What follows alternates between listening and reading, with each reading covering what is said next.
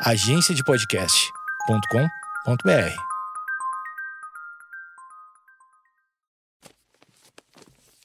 papierpodcast.com.br. Oi, tudo bem? Episódio número 16 da segunda temporada do Projeto Mendas. Eu sou Eduardo Mendonça, seu anfitrião. Quero te lembrar que esse podcast não tem métrica, não tem regra, não tem nada, é mundo livre. E, mas tem uma única coisa que você precisa fazer, que sim, daí é regimento interno, né? Tem que assinar esse podcast. Assina no Castbox, assina no Apple Podcasts, Spotify, Deezer, todos esses lugares. Divulgue se você gosta. É sempre bom ter mais gente chegando aqui para participar do Projeto Mendas. E Conforme falado no, no último episódio, uh, o episódio de hoje vai ser com uma entrevistada, uma mulher na segunda temporada. Uh, de, uh, me dei conta que, que ela estava muito com muitos homens, entrevistando muitos homens, então agora vamos conversar com, com mulheres. Esta temos sempre que observar a necessidade de pluralizarmos diversificarmos as vozes, não é mesmo? Então, é, eu comecei é, essa entrevista de hoje. Um, a minha motivação é saber se uma pessoa está bem, na verdade. Porque é uma amiga minha que está isolada uh, por conta da quarentena. Eu também estou, a gente não se vê faz muito tempo. E eu sei que ela também tem algumas questões de ansiedade, como eu, e acabei tendo uma conversa muito engraçada, muito divertida com a Fernanda Reis, é, que é podcaster também. Ela tem o podcast Amena Podcast e os seus derivados todos. É, o, canal de YouTube e tudo mais. Ela é uma grande videomaker. E a Fernanda Reis também contou uma história muito legal uh, de um constrangimento que ela passou. Uh, quer dizer, ela não passou, né? Ela viu um porteiro passar tá? É, a história é muito engraçada e tá contada neste episódio que começa depois da vinheta.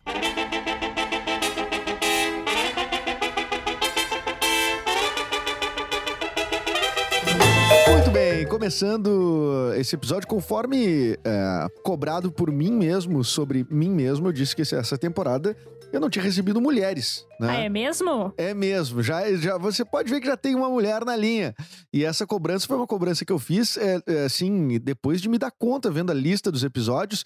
E, claro, fiz a meia-culpa uh, sobre isso e sobre também uh, como o machismo tá dentro da gente, né? Então nada mais justo do que convidar uma amiga, uma amiga feminista, uma amiga jovem também e que e uma amiga ansiosa que tá no meio da, da, da pandemia e eu quero saber, eu, que, eu quero saber como é que ela tá. Como é que tu tá, Fernanda Reis? Eu queria dizer primeiro que eu vou começar esse episódio te cancelando no Twitter. Eu vou abrir aqui uma hashtag. Puts. Amanhã o teu podcast Puts. já era. Dessa vez Puts, tu vai ficar tá, famoso. É, é... A última vez que a gente falou aqui no podcast não existia cancelamento ainda, né? Eu acho que não com esse nome. pra tu ver, faz tempo, né, é. né, que eu não apareço aqui. É, é verdade. e tu é dona de um podcast também, o Amena Podcast. Amena Podcast, podem procurar lá. Uh, eu achei engraçado tu começar dizendo que eu sou feminista, porque eu tava revendo um vídeo esses dias no meu canal, e as pessoas já automaticamente assumem que eu sou feminista, não preciso nem falar. Achei engraçado começar logo com esta informação. Mas eu não vou cancelar o Eduardo, tá? Eu sou contra a cultura do cancelamento. Não, mas eu. eu não me cancele. Mas eu, eu, comecei dizendo porque eu fiz o contexto uh, falando sobre uh, como o machismo ele tá tão cristalizado e tão dentro da gente que eu nem tava me dando, me dando conta que eu não tava dando uh, espaço nessa temporada para mulheres. Sim, pois é, exato. Mas é bom, é bom que tu chegou a essa conclusão sozinho, sem ninguém precisar, né, te alertar. E fico feliz de ser a primeira. Não, tem gente que não chega nunca na vida a conclusão nenhuma, né? Sim, e se tu questionar, ela ainda vai dizer que tu tá exagerando, que não é pra tanto. É. Não precisa ter mulheres em todos os lugares. Pois é, então, esse questionamento aí, ele é, é muito... é, ele é muito sincero da minha parte, tá? E tu me conhece já há um tempo, uh, sabe disso. Eu queria saber como é que tu tá, porque eu sei que tu tem eh, traços de ansiedade, como eu. É, traços. Gostaria de ter apenas traços. o que, está sendo pior? O que, que tá sendo eu... pior na pandemia nesse aspecto, Fê? Ah, eu acho que o que está sendo pior atualmente, eu, tô, eu vivi muito, uma montanha russa, né? Nessa quarentena tem sido um grande processo de redescobrir a ansiedade em todas as suas variadas formas. Então eu comecei muito ansiosa e agora a coisa tá mais normalizando, assim. Então, atualmente, o que tem sido mais difícil tem sido a minha cabeça mesmo. Algumas projeções do futuro, não saber quando se termina, eu acho que é o pior. Quando eu paro pra pensar que não tem previsão para acabar, daí eu fico muito ansiosa. Mas eu já passei por, por vários momentos de não poder sair na rua, de não poder, sei lá, de ficar com muito medo que alguém ficasse doente, daí ter uma rotina ansiosa, que daí é uma ansiedade que não tem exatamente um motivo, tu tá só ansioso o tempo inteiro, né? Sim, sim. E agora tem normalizado, consegui entrar num, num lugar melhor. Mas é, é- qual é que é o, o- o pior, eu acho, qual é que é o pior pra ti, assim, na, nessa... É, para ficar ansiosa, é a quantidade de informações ou desinformações, é a quantidade que o assunto fica entrando na cabeça, ou é a restrição em si, assim, tipo, eu não posso ir até ali, não posso ir até lá. Antes eram os dois, mas eu fiz um favor por mim, eu deletei o Twitter do meu celular. Tu te cancelou, tu te cancelou pelo, o- pelo menos a conta do celular, tu cancelou. Sim, eu me autocancelei. Eu... Não, mas é que o Twitter é um lugar que só tem gente biruta. Eu não, não tinha mais condição de eu me manter naquele lugar. Era notícia ruim o tempo inteiro. Não tem nem mais meme no Twitter, é só tristeza. Mas tu acha que o Twitter. Não, peraí, mas o Twitter tem piores. ah, ah, tem gente mais biruta do que os, os que comentam a matéria do, do G1? Eu acho que são os próprios, né? Só que daí com uma quantidade infinita de blá blá blá. É, é tipo, qualquer esquina tem muita gente doida e aí eles são concentrados no Twitter. Então parece que tem muito mais gente doida do que realmente tem na vida, sabe? Parece que todo mundo é muito fora da casa e que é todo mundo. E eh, tu não acha que essas pessoas. eh, O que pra mim é, deixa mais. ah, ah, vou, vou usar a palavra ansiedade também, me deixa um, um pouco. Mas também aflito, assim, né? É que essas pessoas. Elas publicam de algum lugar, né? Elas publicam de algum lugar. Elas, e elas são pessoas, Sim. elas têm dedinhos. E os dedinhos escrevem as letrinhas conforme a cabeça delas envia os, movime- eh, eh, os impulsos neurológicos para a musculatura digitar aquilo ali. E essas pessoas, ela- elas podem estar muito no teu dia a dia. Pode ser uma pessoa que tu não conhece bem, né? Mas que tu passa todo dia, que tu cumprimenta, que trabalha numa cafeteria, que trabalha num. Sei lá, que cruza por, por ti no, no corredor do prédio. Totalmente. Tu não tem noção de onde eu achei um. Eu achei um literalmente dentro do meu banheiro. Dentro do quê? Do meu banheiro. Tem um poço. tu achou um ser humano dentro do teu banheiro? Não, só um pouquinho. Isso, isso é pior do que digitar no Twitter. Isso é invasão de domicílio, né? O meu banheiro, ele tem um poço, que não dá pra chamar de luz, porque não entra luz nenhuma, mas é um poço de ar, assim. né? Tem uma janela que dá pra um fosso. Já morei num prédio assim. Já, É muito tu estranho. ouvia tudo. E daí tu ouve tudo, tu sente todos os cheiros possíveis. E daí eu já ouvi muita coisa. Já ouvi gente transando, já ouvi gente falando muita merda. E ontem estava eu tranquilamente escovando meus dentes. E este ser humano também estava escovando seus dentes e estava tendo uma, um- uma conversa de uma, uma expressão muito boa do Twitter que se chama palmolência. Oh, tu vai falar, vai falar mal do Twitter. Não, ele dá umas armas boas tu se defender. O cara tava falando que ainda tinha muita gente, tinha uma petezada ainda no poder. Eu não sei exatamente por que, que ele tava falando isso, mas que essa gente tinha que ser fuzilada por atentado à humanidade. Tinham que ser todos fuzilados. e que se o Bolsonaro tivesse Ah, é pegado. legal, porque, porque fuzilar alguém não é um atentado à humanidade, né? Não, É, é não. perceber a dignidade mesmo no outro ser humano, é fuzilar alguém. Não, É, isso, começou bem. Tinha que ser Mas é- fuzilado. É, e, e, e tu disse que tu ouve, né, tu ouve nesse, nesse fosso aí. Presta atenção. Ele terminou de falar que o PT tinha que ser fuzilado. E que se o Bolsonaro tivesse pegado mais pesado com a cloroquina, não teria morrido 40 mil pessoas no Brasil até agora. Tinha morrido no máximo 5 mil. Finalizando sua frase, ele ligou uma escova elétrica e começou a escovar seus dentes com uma escovinha elétrica. e daí eu pensei, ah, não, eu não aguento mais. A escova elétrica foi o limite, né? Foi o limite pra mim. Não, não deu mais. Ah, mas tudo bem, mas tem que ver o lado positivo disso, Fê. Que ele falou tudo isso no banheiro, que é o lugar certo, né, pra se fazer. Então, pelo menos ele, tá, ele tava no lugar adequado.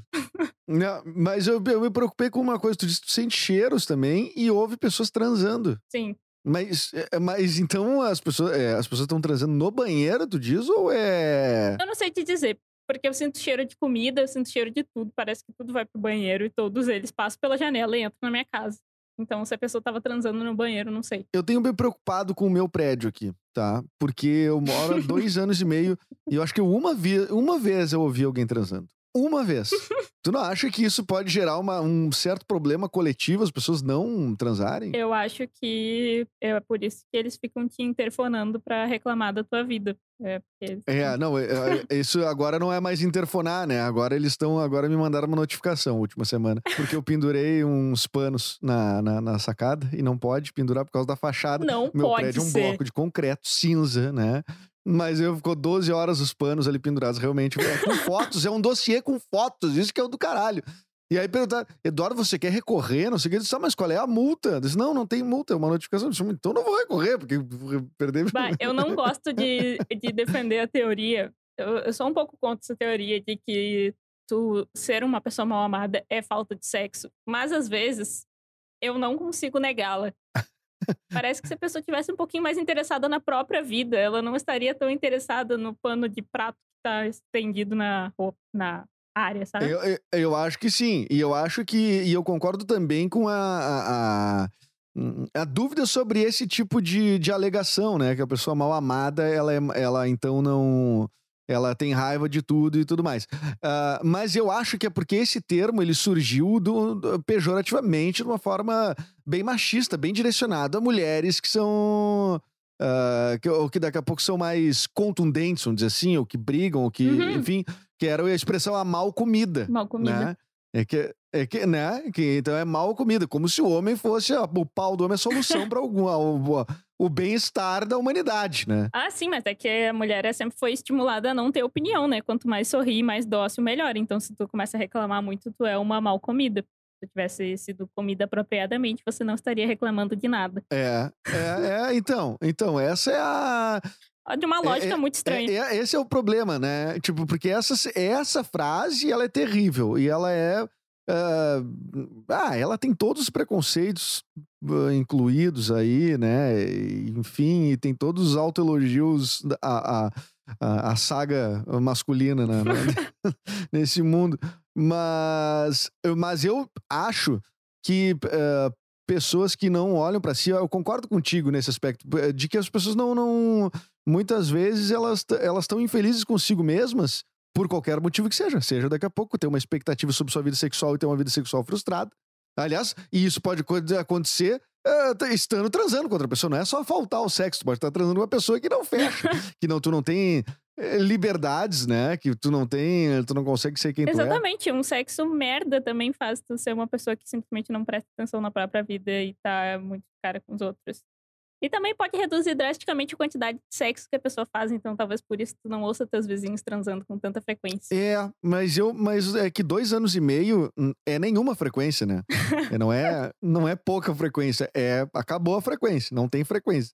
Então eu não escuto. E o que mais me surpreendeu é que um casal aqui do, pé- de um dos apartamentos que é colado no meu acabou de ter filho. E eu pensei, ó, não foi aqui que eles conceberam essa criança. Não Mas é que eles nesse devem saber que é muito fácil ganhar uma multa por estar fazendo barulho, então eles transam silenciosamente. Pode ser. Ou eles é que são os que reclamam, né? Porque eu nunca sei quem é que denunciou. então vai ver que são eles que reclamam, então eles mesmos já sabem, só não posso fazer, não posso fazer barulho, né? É, mas, vizinho, mas vizinho é uma relação difícil. Tu é uma pessoa muito soci... tu é sociável ou não muito sociável com vizinhança? Eu sou completamente não sociável. Eu não sei nem o cara das pessoas, eu só conheço a Cindy e o porteiro. Inclusive, agora eu tenho uma relação muito estranha com o, porteiro do meu prédio, porque eu peguei ele fazendo uma coisa muito constrangedora. Ah, não. Ele. Mas esse teu prédio tá ficando muito interessante. o quê? Você pode falar o que, que ele tava fazendo? Posso, claro. Eu- o meu Já que prédio. ninguém vai. Ele não vai ouvir esse podcast. Não, ele não vai. e Se ele ouvir, vai ser muito engraçado. Eu É. desci, o meu prédio tem 12 andares, quatro apartamentos por andar, então tem muita gente. E ele fica aqui só na parte da tarde. Eu desci até o primeiro andar e ele não ouviu o elevador abrindo, não sei como. Ele estava andando em direção à porta do prédio, no corredor, e eu logo atrás dele. Sei lá, não sei como que ele não me viu, eu tava até bem perto. E ele tava cantando uma música que eu não consegui identificar. E depois ele começou a simular uma conversa com. Sabe quando tu tá, tipo, conversando pra fora, meio sozinho, assim, conversa. Simular uma conversa com ele mesmo. Eu, fa- eu faço bastante. Mas ele tava, tipo, no meio do corredor, no meio do prédio, falando. Daí eu olhei pra bucetinha dela e não era uma bucetinha, era um bucetão. Não! Não! Sim. Sim. Não! Não, mas eu, eu, peraí, então, eu não faço isso, porque eu, eu disse que tu fica. Eu primeiro disse que eu também fa, fico falando sozinho, mas isso não. Isso eu nunca vi alguém ficar falando. Mas quem, mas quem era o alter ego que tava conversando com ele? Que ele... Eu não sei, eu não sei com quem ele tava conversando, mas ele é tipo um senhor, ele tem uns, sei lá, 60 anos. E ele tava andando em direção até a mesa dele, a cadeira dele, e ele não me viu. E ele foi falando de bucetinha, bucetão até sentar na cadeira. E eu tava muito. eu tava muito perto. Daí ele sentou na cadeira, eu passei por ele, peguei álcool gel na mesa e disse boa tarde. E ele disse: ele? opa. Opa! Opa!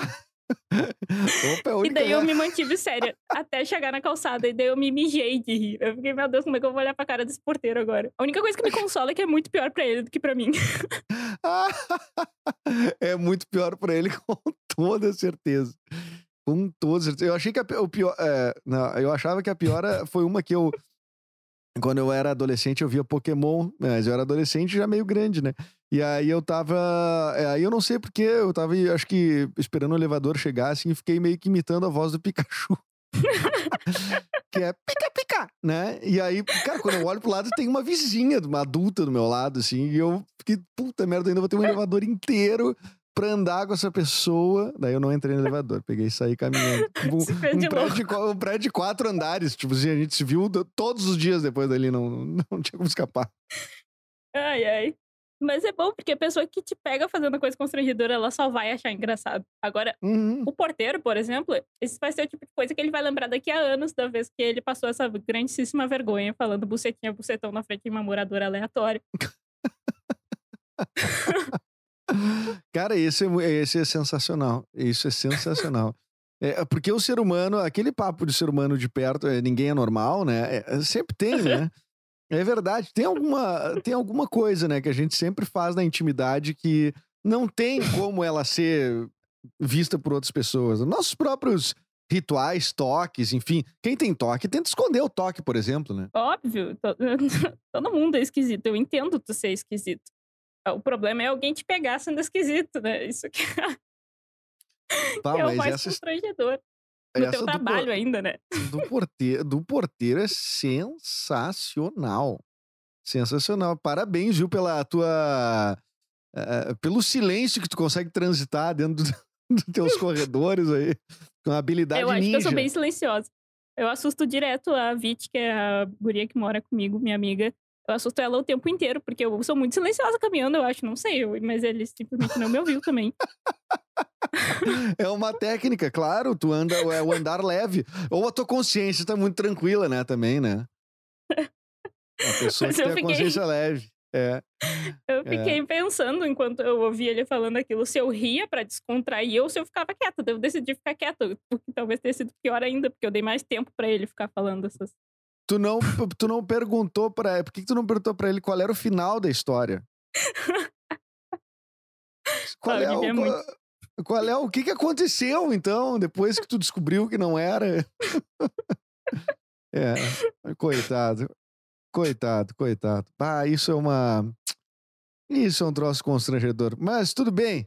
É, é, é, é do ser humano, não é mesmo? E, e o que que tu, tu tem feito agora? Tem produzido mais, aliás, durante a, a, a pandemia? É, a gente... é, eu, eu faço questão de frisar que os episódios dessa temporada 2, todos foram gravados à distância, né? Eu não encontrei nenhum convidado. E tu tá gravando na tua casa, em Porto Alegre, e eu na minha, em Canoas. Bah, muito interessante saber, inclusive, porque é quase. É é muito difícil marcar convidado. Não consegui marcar nenhum convidado pro meu podcast. Não, não conseguiu, mas nós vamos dar um jeito nisso. Quem é que tu quer no teu podcast? Quem é que tu gostaria de entrevistar no teu podcast? Hum. Ah, eu gostaria de entrevistar algumas influencers, possivelmente do mundo LGBT, mas essa é, é difícil de, de, de entrar em contato. Tu já né? é uma, uma- uma influenciadora em algum nível no, no mundo LGBT? Eu acredito que sim. Ultimamente eu tenho conseguido levar o meu trabalho mais para o Instagram, o que é difícil de conciliar tudo, levar do podcast ou do, ou do YouTube para o Instagram, né? É difícil fazer as pessoas unirem uma coisa a outra, mas ultimamente tem, tem acontecido. Inclusive, eu fiz um teste de gravar um vídeo para o IGTV e ele correu muito bem. Teve tipo mais de 60 compartilhamentos, um videozinho que eu fiz para o IGTV. Então, acho que quando tu pergunta se eu tenho produzido mais coisas, eu acredito que sim, e eu tenho tentado descobrir maneiras mais inteligentes de distribuir as coisas que eu produzo, né? E tem sido uma experiência bem boa, até. O que, que é o que, que é a tua principal ah, eu ia dizer local de fala, mas vai parecer muito lugar de fala. Mas qual que é o teu principal veículo pra falar o que tu quer falar? Eu acho que podcast, com certeza. É o lugar que eu me sinto mais à vontade, pelo menos. Eu, eu acredito muito no, no público que me escuta no podcast e no quanto eles têm. O, o quanto elas têm boa vontade de me ouvir e entender o que eu tô falando, sabe? Eu tenho muito medo de falar no Instagram ou no Twitter e ser mal interpretada ou fazendo um juízo errado do que eu tô falando. Então, eu sou muito mais cautelosa conversando no Instagram, por exemplo, do que no podcast. No podcast, eu me sinto totalmente Mas que, que, que interessante esse lance do podcast, né? Porque é uma sensação que não deve ser só tua, não. É, eu também me sinto assim, me sinto mais à vontade. Lembrando que eu faço um programa de rádio diariamente, né? Então, o, o que eu Aham. falo aqui, é, ainda que as ideias, né? Eu não vou mudar de pensamento sobre as coisas ou opinião. Mas tu tem um certo um certo cuidado em outras mídias, assim. O podcast parece que se sente tão. Porque, por exemplo, o que a gente tá conversando agora, a gente tá. A, a pessoa que tá nos ouvindo, ela tá ouvindo sozinha, muito possivelmente. Podcast é diferente do rádio. O rádio tinha essa coisa do, do aparelhão de rádio, todo mundo ouvia em volta e tal. Mas acho que na grande maioria as pessoas ouvem o podcast. Talvez alguém esteja agora lavando uma louça. Talvez alguém esteja agora ah, caminhando na rua. Talvez as pessoas, as pessoas estejam em, em- em deslocamento pro seu trabalho, porque precisa trabalhar. Enfim, é uma experiência muito, muito, mu- muito, muito pessoal e muito individual. E quem grava também grava sem eh, reação de público, né? Então, por exemplo, o que é, hoje Uhum. o, o, o que a gente pode dizer de público sobre isso que a gente tá gravando é, é eu sou teu público e tu é meu público, né? A gente fala uma coisa e o outro reage. Mas no mais, quando se grava sozinho, e, e, e é o teu caso, né? Tu grava muito sozinha, ah, a gente acaba ah, ficando meio. é, é, meio sem esse feedback, então não. Então tá. Depois que for publicar tudo, que eu vou ver se o que eu falei teve de fato algum efeito positivo ou negativo, né? E eu acho que tem também muito da, da expectativa do público, porque o meu público do podcast eu conheço, eu sei quem é, sabe? Agora, se eu fosse falar no cafezinho, por exemplo, tem absolutamente qualquer pessoa no planeta pode estar me ouvindo. A coisa que eu falaria, mesmo que eu fosse falar exatamente a mesma coisa no meu podcast, depois no cafezinho, eu falaria com outras palavras, com outra entonação, com muito mais É delicadeza, o sabe? cafezinho, só pra, só pra Porque- contextualizar, pra quem não sabe, que tem muita gente que ouve. é, não é daqui do sul, né? É o cafezinho é um programa de rádio que tem quase tem 20, 23, 24 anos no ar e eu sou integrante desse programa atualmente. Ah, tá. Eu pensei que teu público já estava inteirado. Ah, mas é que, né, é, é o público que cresce. Um abraço pra São Paulo, um abraço pra Manaus, um abraço Porto Alegre, abraço. Depois vou pegar o- as estatísticas aqui e vou mandar abraços pra cidades especificamente. É, muito bom.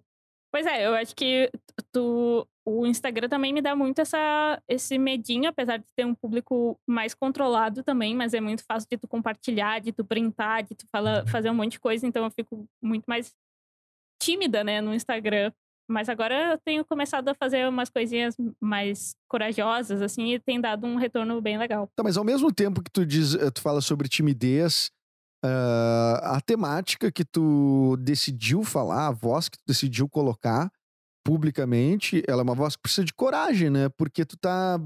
ah, qual é o teu. O, o que, que é o principal, assim, que tu tem, que tu tem falado? Assim, tu tem mais eh, apontado onde está o machismo? Ou tu tem. eh, tu tá reforçando. Claro, tudo gira em cima da mesma coisa, mas assim, qual é o perfil do. do é, tipo, é, é- é- o perfil do teu trabalho? É mais de, de ataque, é mais de vamos agregar, eh, vamos botar as mulheres juntas. Eh, Que mulheres são essas? São mais jovens, porque tu é uma guria ah, nova, né? Tu tem 20 e poucos anos, então talvez tu fale e converse com mulheres um pouco mais jovens. O que, o que, como é que é o teu, a tua turma no teu podcast? Pois é.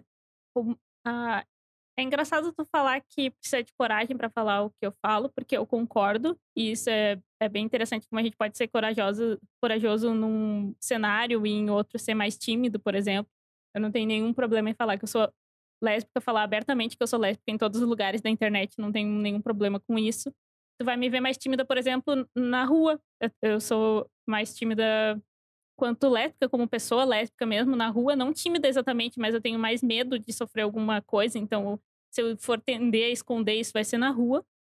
E quanto ao que eu falo, eu, cri, eu quis criar um espaço no meu podcast e nas minhas redes sociais também, que é um espaço mais de descanso. Seria como se fosse um.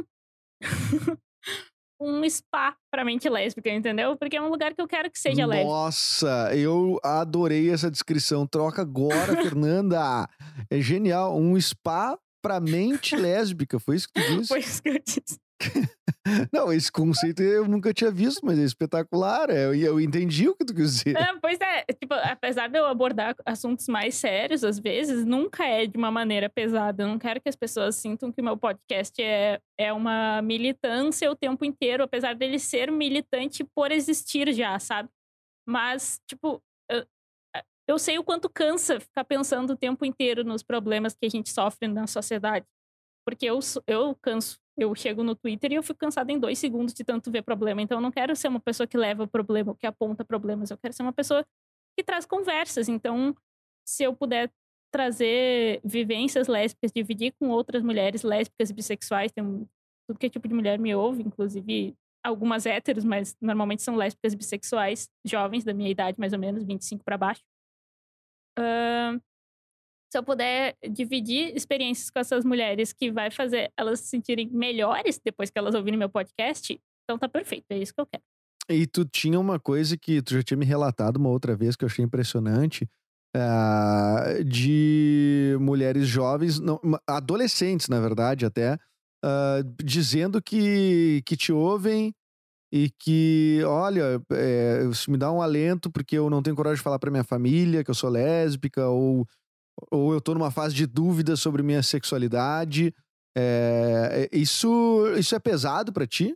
Não, nunca foi pesado. Às vezes eu recebo mensagens de pessoas muito mal, muito assustadas ou apavoradas, me mandam relatos muito longos, e daí realmente eu fico meio mal, porque eu não posso fazer nada pela pessoa além de dar um, um abraço virtual nela, conversar um pouco, né?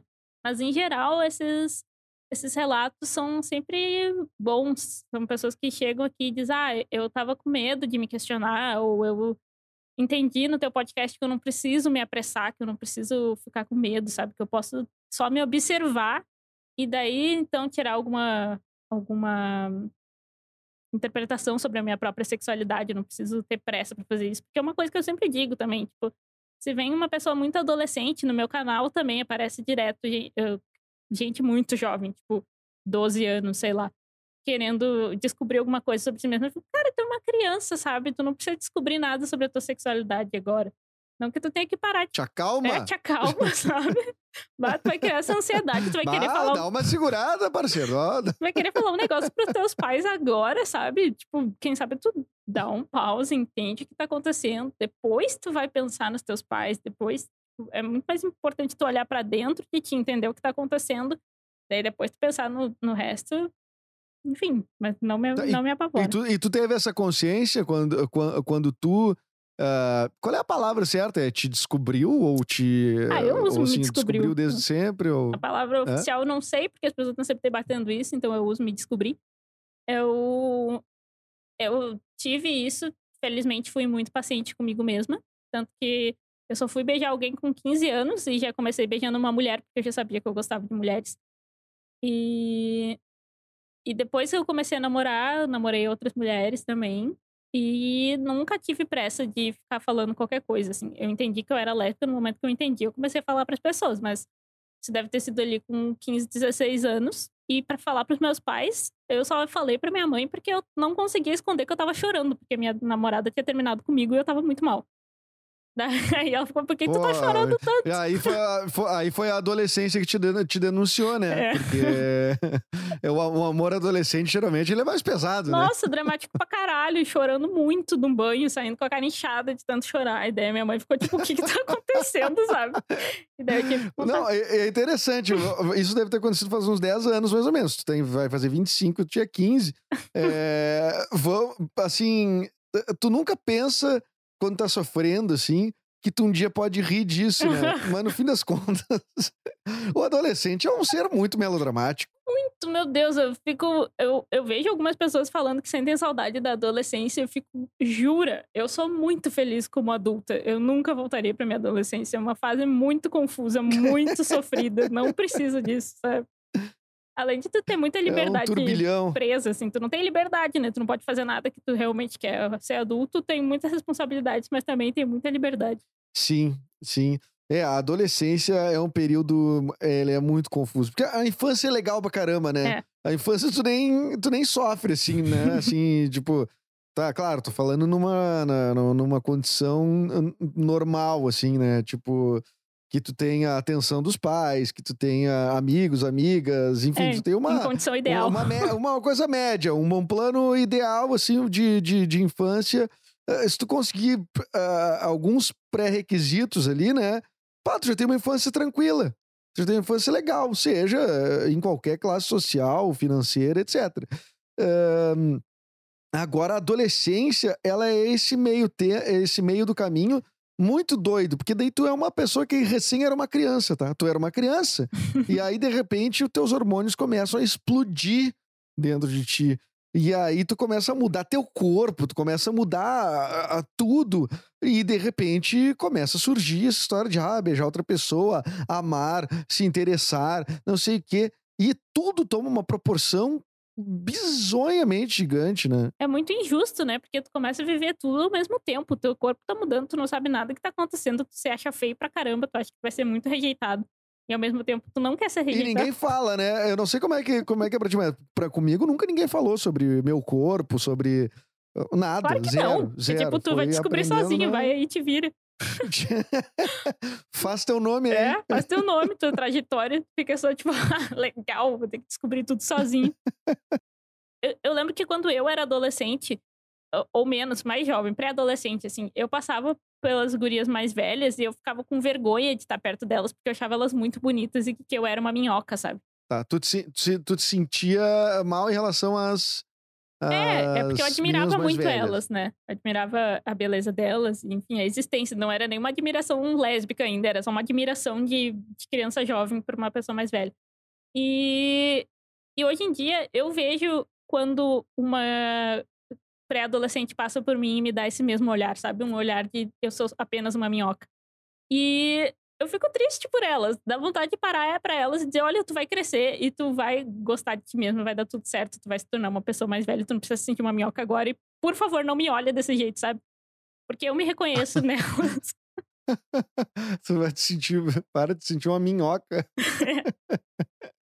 Ah, é uma fase muito ingrata. Puta que pariu. Ah, mas tu, te- eh, tu, tem, tu teve uma adolescência. eh, que até vou, vou, vou, vou ficar nisso porque eu já ia puxar o gancho. Eh, hoje eu vi uma. Hoje não. isso é, Ontem, eu acho, eu vi um tweet, tipo, lá, da- acho que da Vera Holtz, perguntando se a, se a irmã gêmea da Rena- Renata Vasconcelos já tinha apresentado o Jornal Nacional. É, Porque elas eram muito iguais. E tu tem uma irmã gêmea, que é a Carrie. Possuo.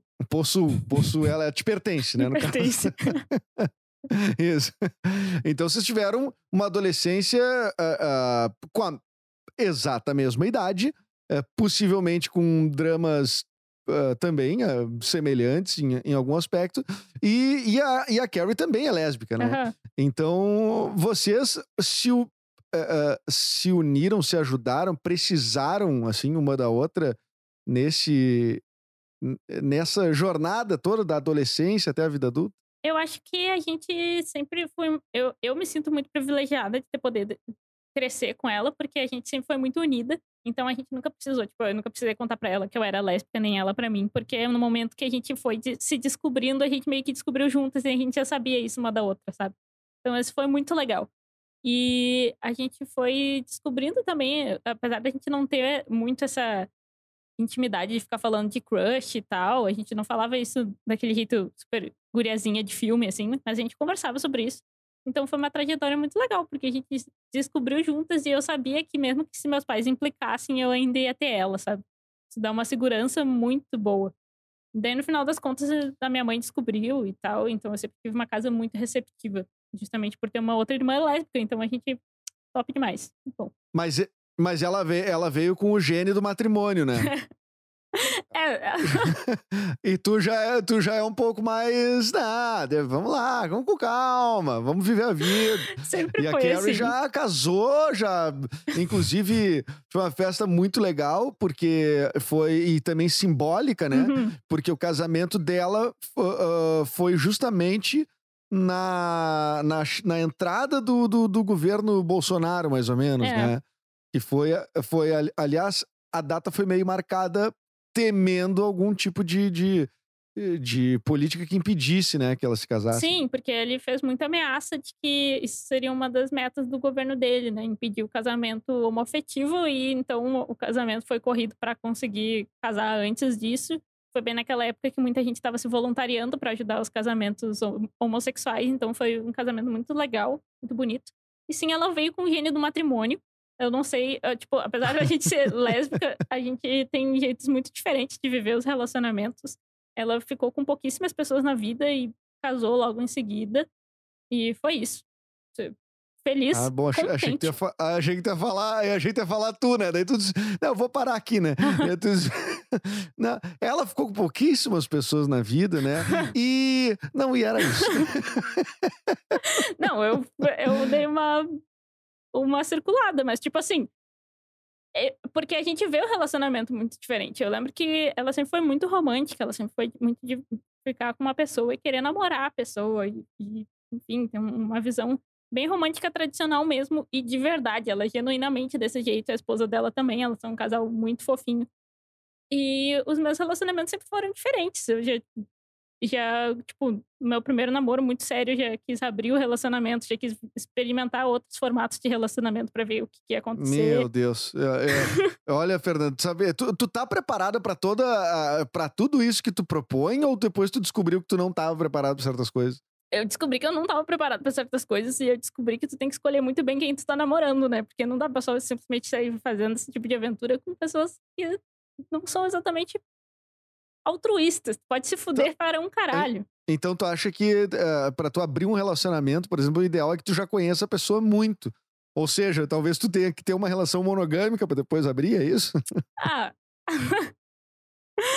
eu, eu não sei dizer. Eu acho que tu tem que confiar no teu bom senso pra saber que tu conhece a pessoa. Porque eu achei que eu conhecia bastante a pessoa. Eu já namorava um ano e meio quando eu resolvi abrir aquele relacionamento. Então tu acha que tu conhece a pessoa, mas tu pode descobrir coisas que tu não espera, entendeu? É- mas também é um negócio de se autoconhecer.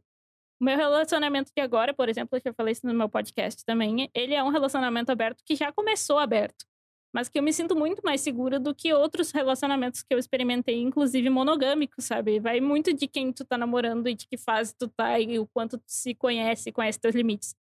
Eu acho que tu vai. Tá, Qual é, qual é, qual é, quais são assim umas boas premissas aí, boas regras? Vou anotar aqui. É, boas regras pra dar certo um relacionamento aberto, Fernanda. Co- Coisas que eh, que, que ajudam, contribuem.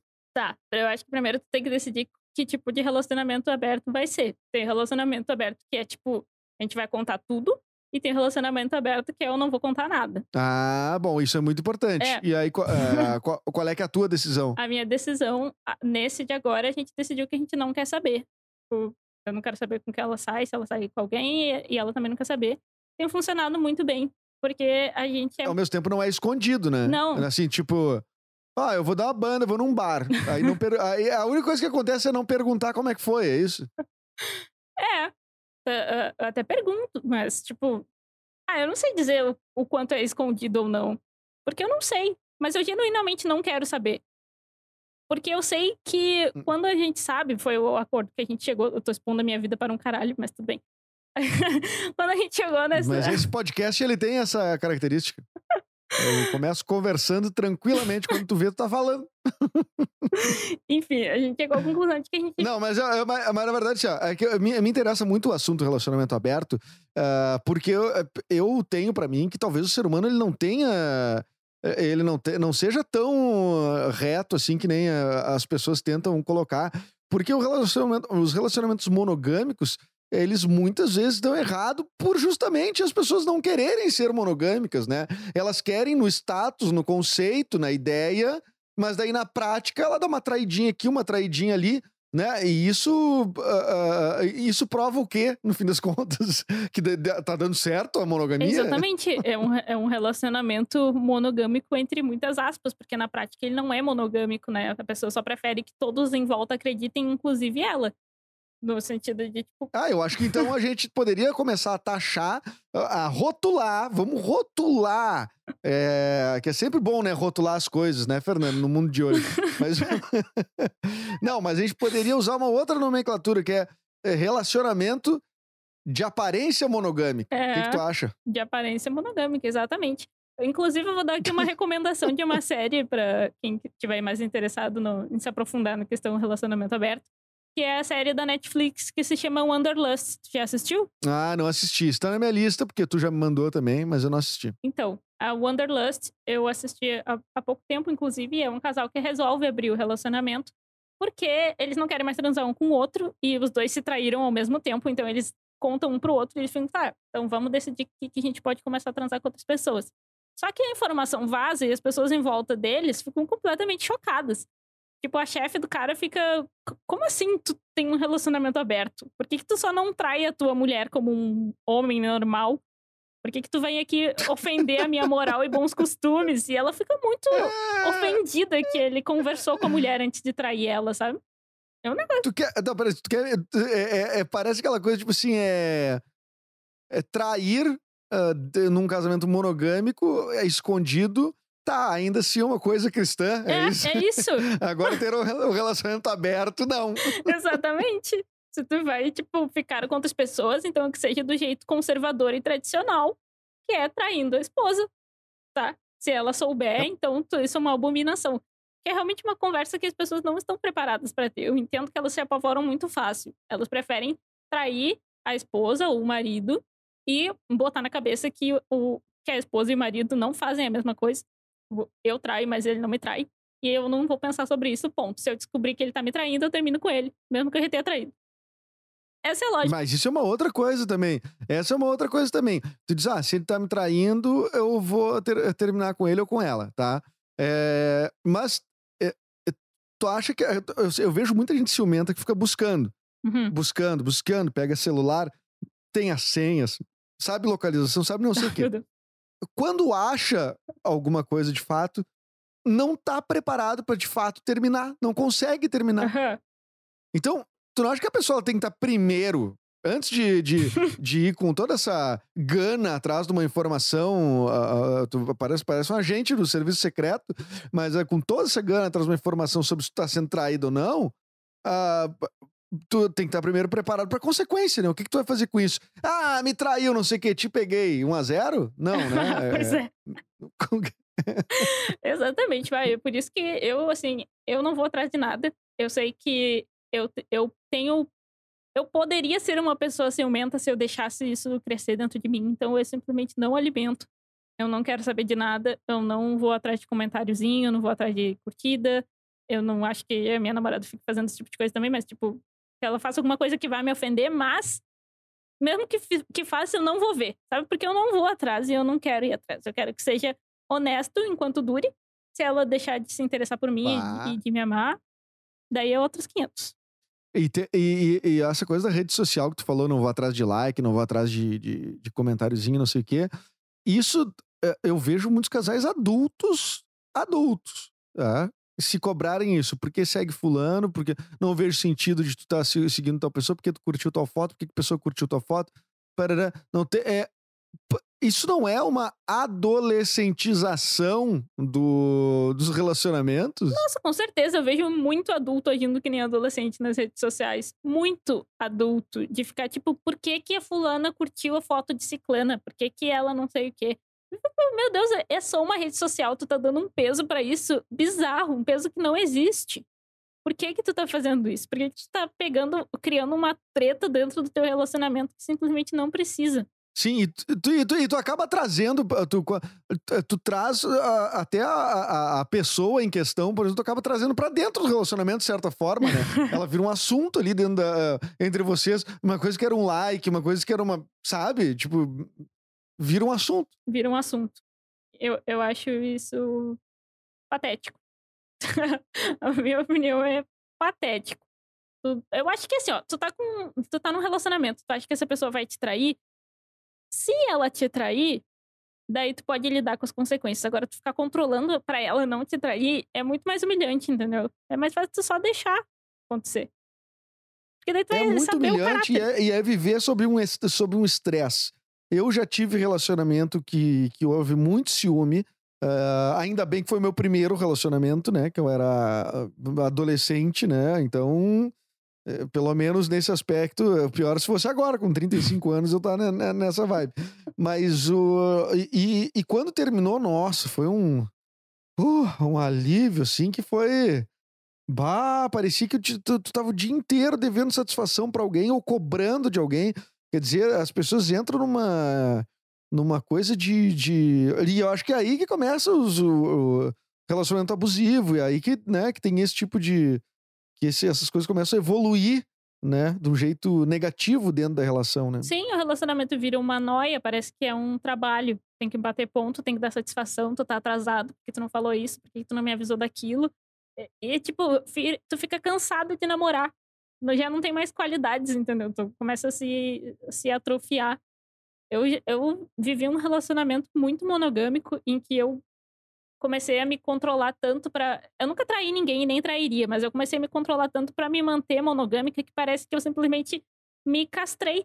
Eu não senti atração mais por absolutamente ninguém, porque eu sufoquei isso dentro de mim, sabe? Não era mais uma coisa natural. Era um negócio que começou a ficar ficar ruim, ficar desconfortável. Não era mais como se eu não pudesse mais achar ninguém bonito, entendeu? Ninguém atraente, ninguém nada, porque a pessoa vai entrando tanto dentro da tua cabeça que parece que ela já mora lá. Se tu tiver um pensamento atravessado, ela vai descobrir porque essa pessoa é um cão farejador. E isso é muito ruim. Deixa o relacionamento pesado, deixa o relacionamento ruim. Sim, a pessoa parece que tá dentro da tua cabeça te fiscalizando, né? É impressionante isso. isso já, já aconteceu. Já aconteceu de fato. E tu começa a repelir também pessoas que podem ser interessantes, até pra uma amizade mesmo. Assim, Pô, essa pessoa é tão legal, mas pá, não, se eu começar a me, me interessar demais por, por essa pessoa, vai ser um problema. Né? Então é é muito ruim quando um rela- relacionamento ele toma conta de tudo, né? De todas as tuas possibilidades de se relacionar com outros seres humanos. Não tô falando só de, de sexualmente, né? Mas começa, o, o- começa de um lado e de outro a ter, a se colocar balizas tão estreitas assim, né? Que, que acaba que tu- só, vão ter talvez um casal para conseguir sair junto e tomar uma É. cerveja. Vocês só vão ter eh, uma casa de parente para ir porque o outro é assim assado, sabe? Vai ter é, vai ser tão limitado e tão cerceado que eu não vejo como isso não explodir em algum momento. Sim, e tu vai limitar tanto a tua vida social e tanto a tua vida inteira que essa pessoa com quem tu te relaciona, e as pessoas não se relacionam pra sempre, é muito difícil, vai dar um peso tão grande pra ela na tua vida que o dia que ela resolver ir embora, se ela resolver ir embora, tu vai desmoronar a tua vida inteira, tu simplesmente não vai ter pra onde ir, porque tu se afastou de todo mundo, tu não tem lugares onde tu costuma ir, e tu vai perder toda a tua rotina, porque a tua rotina inteira era baseada na outra pessoa, né? Isso é muito não saudável. É, eu, eu gosto muito da pergunta que uma psicóloga fez para um amigo meu quando ele terminou um relacionamento muito longo. Que era um relacionamento bem, ah, bem grudado mesmo, assim, né? Que daí ela perguntou Uhum. pra ele quando é que foi a última vez, nesses cinco anos, ou seis anos, sei lá, quando é que foi a última vez que tu ficou sozinho? E aí ele. Ele ficou assim, tipo, ah, meio. "Nu- Nunca mais eu fiquei sozinho.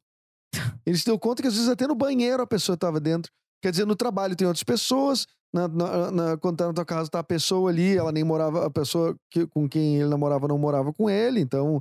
eh, ou ele tava na casa da pessoa, ela, tá- ela- a pessoa tava na casa dele, e às vezes até banheiro iam juntos. Daí ele disse: Porra, em cinco anos ali eu não consigo lembrar a última vez que eu estive sozinho. Meu Deus, que E eu achei inferno. isso, isso.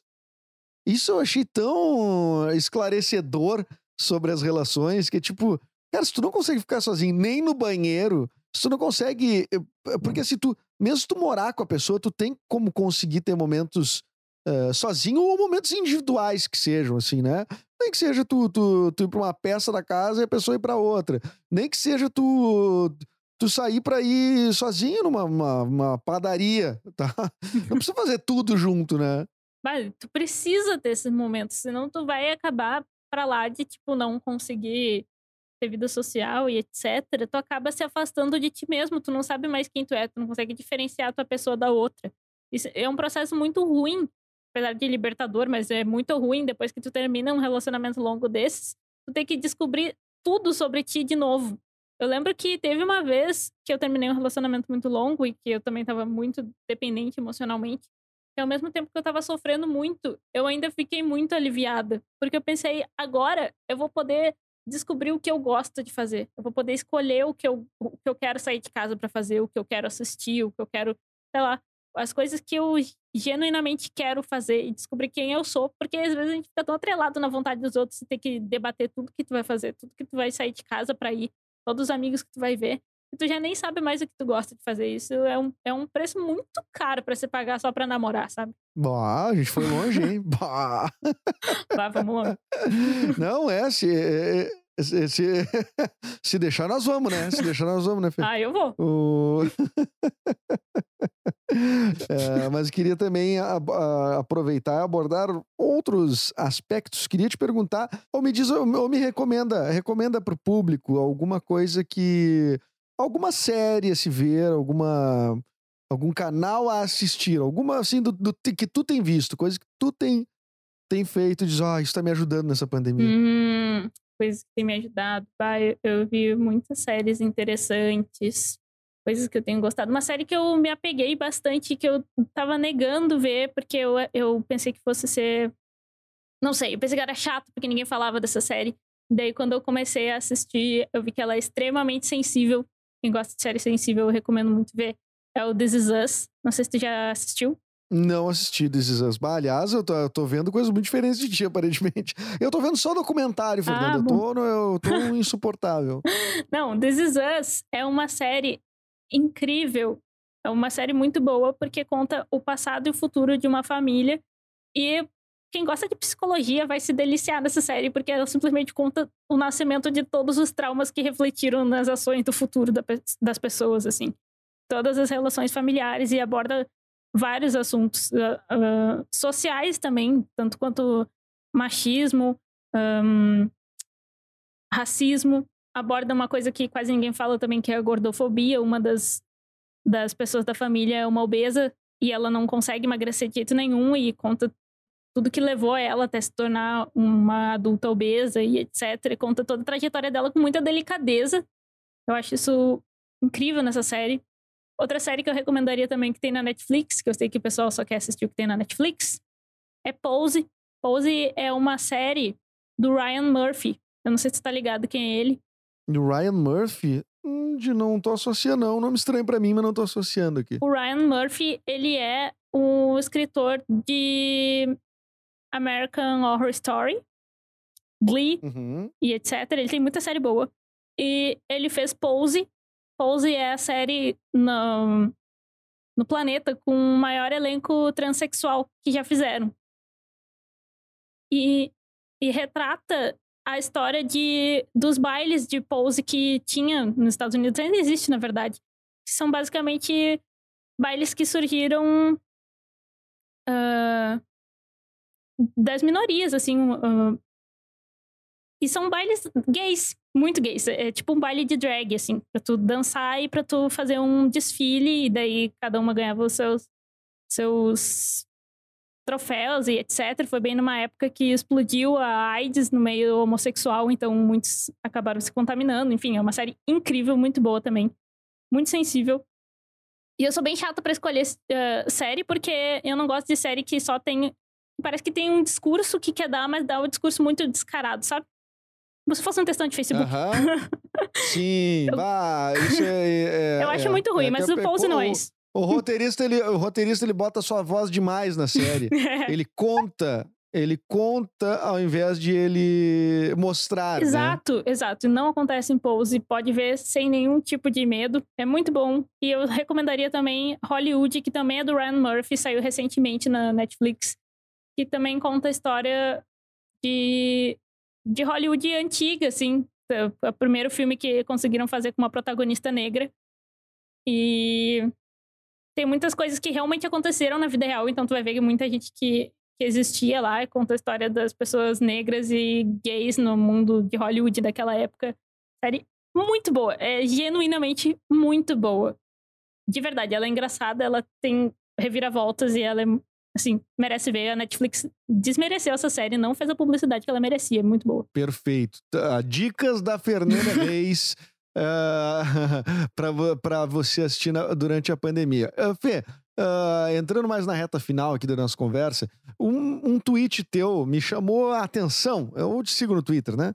Mas tu tweetou, tu tweetou que tu poderia, tu saberia, conseguiria visualizar como é que era a mesa uh, ou a sala de o escritório que criou uh, a campanha nova da Crespinha, a esponja da Bombril, uh, que tá dando o que falar aí por ser uma acusada de racismo, não é mesmo? É, o, como é que tu imagina esta sala de, de criação? Bom, eu imagino principalmente a, a cabeça dessas pessoas, não consigo imaginá-las fisicamente, mas eu acredito que sejam, em sua imensa maioria, pessoas brancas. E porque as pessoas não conseguem entender a importância de dar diversidade para o teu time, então elas acham que se tu contratar, sei lá, sete homens e três mulheres, todos brancos, vai conseguir ter uma sala muito boa, porque não importa a diversidade da pele, daí a pessoa acha que contratar só branco tem diversidade suficiente. Então, tu acaba criando problemas que voltam e mordem a bunda da tua empresa, que foi o que aconteceu com a Crespinha. E eu acho que para lá da, da cor da pele das pessoas, mas é inteiramente atrelado a isso, tá a mentalidade de que de levar na bobagem, entendeu? A pessoa ser tão alienada no que está acontecendo nas últimas semanas no mundo inteiro quanto a racismo, que ela simplesmente acha que não importa, que, que é bobagem tu atrelar o racismo, o Crespinha. Talvez não tenham nem conseguido enxergar isso, que seria muito mais preocupante. Mas se enxergaram, não deram o peso que isso tem. Não conseguiram enxergar esse peso. Mas tem uma forma de enxergar bem simples, uh, que é com o fato histórico também. Porque essa crespinha é com K, certo? Em 1952 tinha sido lançada a mesma crespinha com K. E, e, e, e a, a, a, o desenho ali, a ilustração, é uma mulher negra, né? É uma mulher negra com cabelos bem crespos. Uh, aqui o desenho, tá, a ilustração tá muito pequenininha na minha frente, mas dá para ver que tem uns acessóriozinhos no cabelo, assim. E eu não consigo identificar o que é. Mas a, como não associar ao racismo? Como que passa por tantas etapas? Isso passa pela criação, passa pela execução propriamente, passa pela revisão da campanha. Quer dizer, isso não sai assim, tipo, opa, quem sabe amanhã a gente lança uma esponja chamada Crespinha e aí sai de hoje para amanhã. Não é assim, né? Então, como é que não, não há uma revisão em nenhum momento? Não há uma, uma um questionamento? Porque, assim, ó, às vezes o que me parece é. Uh, ninguém, os caras trabalham para uma, uma, uma, empresa grande. A Bombril é, é considerada uh, a própria esponja de aço, né? Ela tem tanta, tanta força como esponja de aço que tu, a Bombril é, a Bombril é quase já não é mais uma marca, vira sinônimo de, de esponja de aço. E aí, como é que essa empresa desse tamanho tão conhecida no Brasil é, vai passar, vai passar tudo isso. Vai passar pelas pessoas. Das duas, uma, né? Ou é uma coisa uh, top-down, assim, né? Vem, vem de, de cima para baixo, a pessoa, não, eu quero impor isso, eu quero uh, lançar isso e ponto. E vocês só façam. Aí tá, tudo bem. Aí, a, a, a, é, é, aí tu. Aí não passou pela sala de criação. A sala de criação não tem o que fazer. Aí veio de cima para baixo, né? Ou então a sala de criação não percebeu, mas eu não acredito nisso. Eu acredito muito, a, a, até numa, numa, terceira opção, de repente, fazer uma teoria mais conspiratória, um pouco, que é do tipo, cara, mesmo sabendo o risco, uh, se optou por lançar, porque ah, se falarem, estão falando de mim, entendeu? Tem, tem, infelizmente, tem, tem gente assim. Não tô dizendo que foi isso, mas não vai fugir disso, né? Uh, isentar totalmente a Bombril e isentar a criação da campanha, eu acho é um passapano terrível, né? Porque, cara, existe uma campanha anterior, existe um produto chamado Crespinha com K também, que era a, a, que a figura símbolo ali da, da, da, da campanha era uma mulher negra. Então, o que que não é, é sem querer? Não, eu não consigo, não consigo acreditar, sabe? Eu também não consigo acreditar como é que tu olha para um negócio da década de 50 e acha que é uma boa ideia tu trazer para hoje em dia um negócio nitidamente racista. tipo, cara, olha pro planeta, sabe? Olha o que tá acontecendo. Tu não, tu não pode olhar pra 1950 e dizer, não, eu vou trazer alguma coisa daquela época que é o que tá faltando hoje em dia. Eu vou trazer. Eu já acho, eu já acho ruim as pessoas irem ter buscado a pochete lá nos anos 90. Mas, uh, mas realmente, tu ir lá no, no, pegar um produto como, como esse, que já. Cara, que não, não precisa. Fê, não precisa dizer, não, não precisa é nada, é só olhar a imagem. É, Meu, é chocante, é, tipo, assim. É uma... é uma, uma das coisas mais racistas que acontecem hoje e sempre aconteceu e continua acontecendo e amanhã vai continuar acontecendo. As pessoas atrelam as pessoas negras, especialmente as mulheres negras, à limpeza, ao serviço de casa, à empregada, e atrelam o cabelo negro à esponja de aço. E as pessoas negras crescem ouvindo que o cabelo delas é bombril. E daí a bombril decide fazer o quê? Vou pegar aqui o meu produto e vou dar o nome de Crespinha e atrelar mais uma vez, dar um carimbo em cima nesse tipo de bullying, nesse tipo de discurso. É absurdo, não tem como não enxergar, entendeu? Não tem como não enxergar eu quase caio no, na, na teoria de que foi de propósito. É, mas é uma. Mas é muito doido isso. É muito doido isso e. E, e a gente já viu várias marcas, né? Ainda mais tu que é uma pessoa que trabalha também com, com publicidade, né? Por, por conta de produção audiovisual e tudo mais. Nem entramos nesse assunto. Mas a gente às vezes vê o que as marcas estão tentando fazer. E a gente, às vezes, na ponta lá tentando produzir alguma coisa como audiovisual, que é, uma, é sob demanda, às vezes a gente mesmo percebe coisas que são um pouco. Ah, isso é meio inadequado, isso não é legal. Uhum. Uh, eu, já, eu, eu já fiz isso, assim, já me neguei a fazer postagem para cliente de rede social, assim, que eu não achei legal, assim, que eu fiquei tipo, ah, eu acho que tem uma, uma questão ética duvidosa aí e tal. Uh, então, se a gente consegue ter esse discernimento, por que, que uma, uma equipe de uma empresa gigante não vai ter, né? Ah, eu não sei. Eu... Ah. É por isso que eu parei de entrar no Twitter, sabe? Porque toda vez que eu entro no Twitter tá acontecendo uma coisa assim. É todo dia. Todo dia. Inclusive, todo dia. Cansou. Eu... Cansou do Twitter. Ah. Eu sei que não olhar não faz as coisas não acontecerem, sabe? Mas a gente às vezes tem que dar um pause pra cabeça, porque não dá pra assimilar tanta, tanta asneira todo dia. Tanta merda. Ah, e outra coisa, e o Twitter ontem botaram nos TTs do Twitter o Enzo Celulari, né? Eu acho que isso aí é o limite, né? Pra mim acabou. Eu vi o Enzo Celulari nascer, filho do, do, do Edson Celulari da Cláudia Raia, e ele entrou nos TTs ontem porque talvez ele estivesse tendo um caso com a Bruna Marquezine. Ah, não sei, eu não entrei ontem no Twitter, não sabia. Nossa, muito relevante pra minha vida. é, e tá nos TTs lá. Tá com os tem sempre uma ou duas tags dos robôs, né? Que é o a dessa semana foi o hashtag ninguém derruna Bolsonaro, ninguém derruba. Ai, eu amo, é... muito idiota. Sempre tem um erro. Sempre tem um erro. 15 mil pessoas usam a mesma hashtag errado. Claro, sim. Não é robô, né? Não é, não. pessoas que não é? Ninguém derruna. Vai, mas, mas, esse tipo de coisa me dá uma alegria é... de viver. Quando tem uma hashtag errada dos robôs, eu fico feliz. Porque eu imagino lá o Carluxo digitando errado e mandando os robôs retweetar e daí. É. Agora, uma coisa assim, ó, Fê, eu falei no último episódio, uh, já que tu não tá acompanhando. É, poxa, eu tô chateado.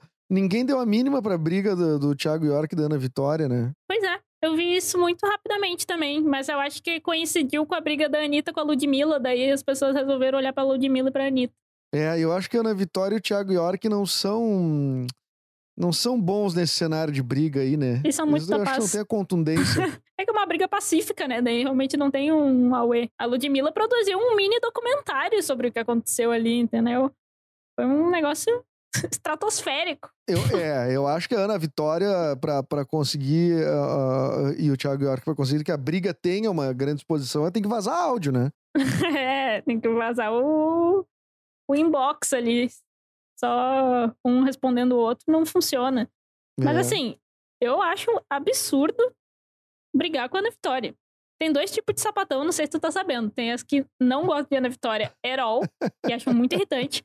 E tem as que gostam muito, e eu sou do time que gosta muito. Eu acho elas incrivelmente fofas. Então, assim, pra tu brigar com elas, tu tem que ser um pouco desalmado. Eu já não ia muito com a cara do Thiago York.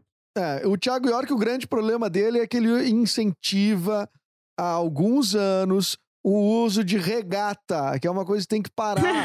O- as, as pessoas têm que parar de usar regata. Não, é- não, não, não é legal. Não é legal. Não é legal. E ele usa. Regata e coque ao mesmo tempo, e eu tenho que ver isso. Não, não admiro. É, regata e coque. Não, é, é, é, o Thiago York incentivou. Porque dessa, se o Thiago York tá usando no palco, então, eu- então eu posso ir numa formatura de regata e coque. quiser. né? Pô, o cara tá usando no palco. Tem coisa mais solene do que um show teu no palco. Pô, tá louco. Não, não, mas isso aí a gente É. vai. A gente vai. Vai acompanhar o desdobramento e nós vamos torcer então pela Ana Vitória, né? Eu vou. Tá, beleza. Vou, eu vou também, eu vou também. Thiago York, desde, Tá bom. desde, a, desde a regata eu, eu, me, eu tenho restrições. Tá bom. tá bom, Fê, eh, redes sociais e o teu, o teu podcast, qual é a frequência, quando é que entra, quem quiser te conhecer. Então, meu arroba no. Meu arroba no Instagram é arroba ferne.reis. E o meu podcast é o Amena Podcast, todo sábado, às 10 da manhã. Sim, é um dia e um horário aleatório? Sim, mas é o dia que eu escolhi pro meu podcast e o senhor não venha me julgar. Não, não ia fazer esse Sábado, julgamento. 10 da manhã. Mas não alguém vou quiser conhecer no meu sábado de podcast- manhã pra ouvir, te confesso.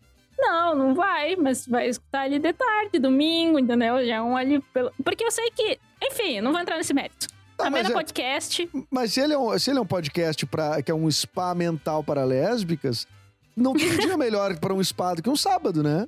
Concordo, sábado de manhã a pessoa acorda, já pode escutar, vai cozinhar ali sábado, põe o podcast pra tocar, então, perfeito.